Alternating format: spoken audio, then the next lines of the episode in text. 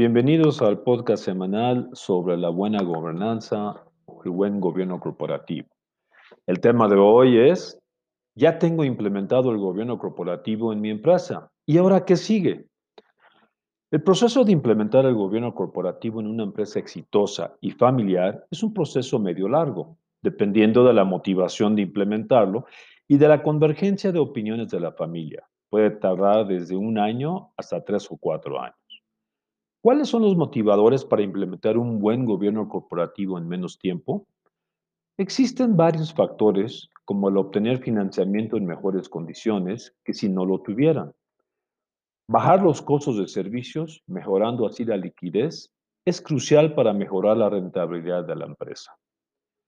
También existe el motivador de invitar a fondos de inversión a ser socios de nuestra empresa. Otro motivador es el contratar un director general que no sea de la familia y por lo tanto habrá que tener los controles y procesos necesarios para tener una buena gobernanza y así sentirnos confiados en la buena dirección de la empresa. Pero también existe el gran motivador de generar otros negocios. El dueño de una empresa todavía vinculado a la misma, que no tiene tiempo de ocuparse de la separación entre empresa y patrimonio. ¿Qué pasa con las familias que tienen un patrimonio en su conjunto muy importante, digamos arriba de 30 millones de dólares, y la empresa tiene una gobernanza razonablemente funcionando en forma adecuada? O familias empresarios con años de experiencia y tradición y con patrimonio, pero que no son especialistas en finanzas ni en manejar sus activos. Una posible solución es contar con una family office independiente al negocio familiar. Otra razón de gestionar una family office es a raíz de la venta de su empresa.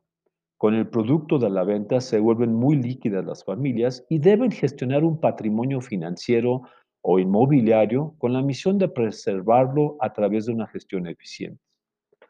También los empresarios exitosos que vendieron sus acciones o su empresa, pero sin idea de cómo estructurar el patrimonio obtenido por la venta. ¿Cuál es la ventaja de este concepto de Family Office? Pues son varias, tanto económicas y sobre todo emocionales. En primer lugar, provee privacidad y confidencialidad de las operaciones. Igualmente, permite la contratación de personal enfocado a las necesidades específicas de la familia. Asimismo, el contar con una estructura separada permite enfocarse en la situación familiar a largo plazo. Por lo tanto, es necesario proceder a la separación de la gestión del patrimonio de la gestión empresarial. Y según los casos, las personas implicadas por confidencialidad deben ser distintas de aquellos que están en la empresa familiar.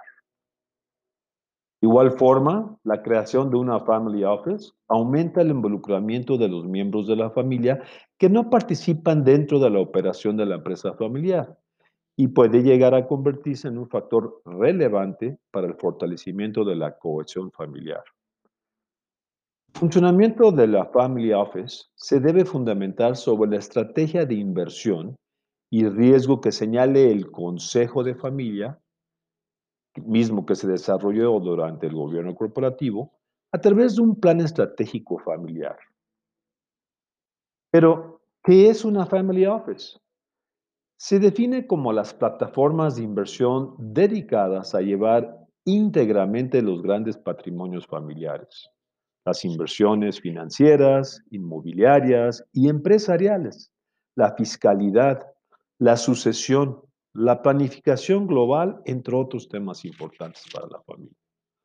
Son los encargados de gestionar el patrimonio de un único grupo familiar con elevados valores, generalmente mayor a 30 millones de dólares. El concepto tradicional de una family office se centra en un negocio dirigido por aunque puede ser no de la familia, y para una sola familia, en ocasiones ya en segunda o tercera generación. Su principal función consiste en centralizar la gestión de un patrimonio familiar significativo. El objetivo es la transferencia del patrimonio entre generaciones.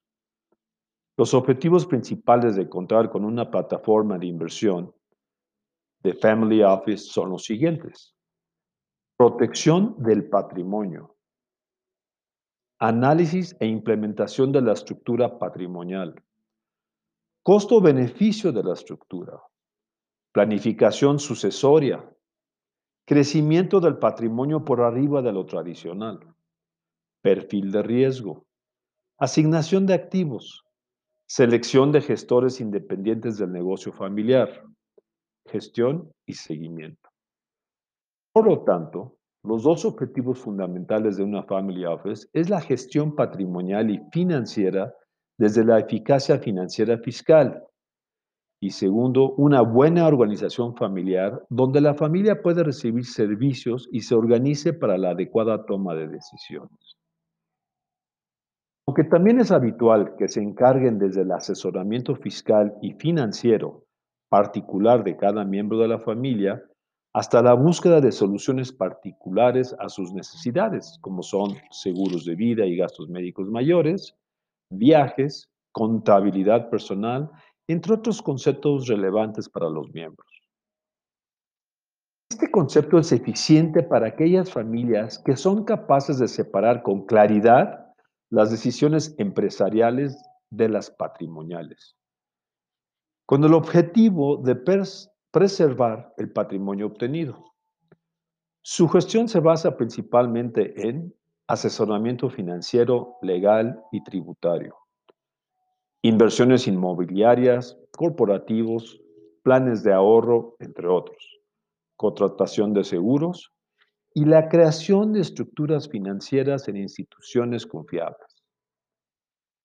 Obviamente se requiere de la tecnología para gestionar eficientemente la Family Office, sobre todo si hay muchos miembros de la familia o miembros de la familia que no les interesa la vida empresarial o no entienden de finanzas. ¿Por qué se requiere un software especializado? Pues hay que emitir periódicamente a los miembros de la familia varios reportes para su información. ¿Qué tipo de reportes? Desviaciones relacionadas a la estrategia familiar, la situación patrimonial que aguarda cada miembro, la situación fiscal en cada caso y, en fin, una serie de reportes interesantes. Se requiere validación de la documentación, reportes regulatorios y fiscales, controles robustos para asegurar las declaraciones ante las diferentes autoridades en tiempo y forma. Es muy importante evitar o disminuir los errores humanos. De ahí la importancia de la automatización robusta. Ahora bien, el proceso de creación de una oficina familiar requiere de un análisis exhaustivo de las necesidades familiares, así como de las habilidades y aptitudes de los miembros de la familia. cantidad de dinero en bancos nacionales puede llamar la atención. ¿Cuáles son las alternativas? Existen muchos países que tienen un sistema bancario altamente eficiente y transparente para sus clientes, que forman una family office, pero son muy discretos hacia terceras personas. Se manejan muy profesionales ante las autoridades competentes. El país de excelencia donde se administran estos dineros de las fortunas familiares del mundo es en Luxemburgo, pero esto será tema de otro podcast. Son varios los pasos antes de integrar a una Family Office, pero los cuatro primeros pasos son, primero, hacer un análisis exhaustivo de las necesidades familiares, así como de las habilidades y aptitudes de, de los miembros de la familia. Segundo, hacer un inventario de las inversiones existentes y su grado de liquidez. Tercero, hacer una evaluación de cuál es la rentabilidad actual del patrimonio. Cuarto, generar un plan estratégico familiar. En otro podcast explicaremos paso a paso cómo crear una Family Office y dónde tener ese fideicomiso. Gracias por escuchar. Hasta el próximo podcast. Les deseo mucho éxito en sus negocios actuales y futuros. Síganse cuidando y manténganse sanos. Saludos a todos.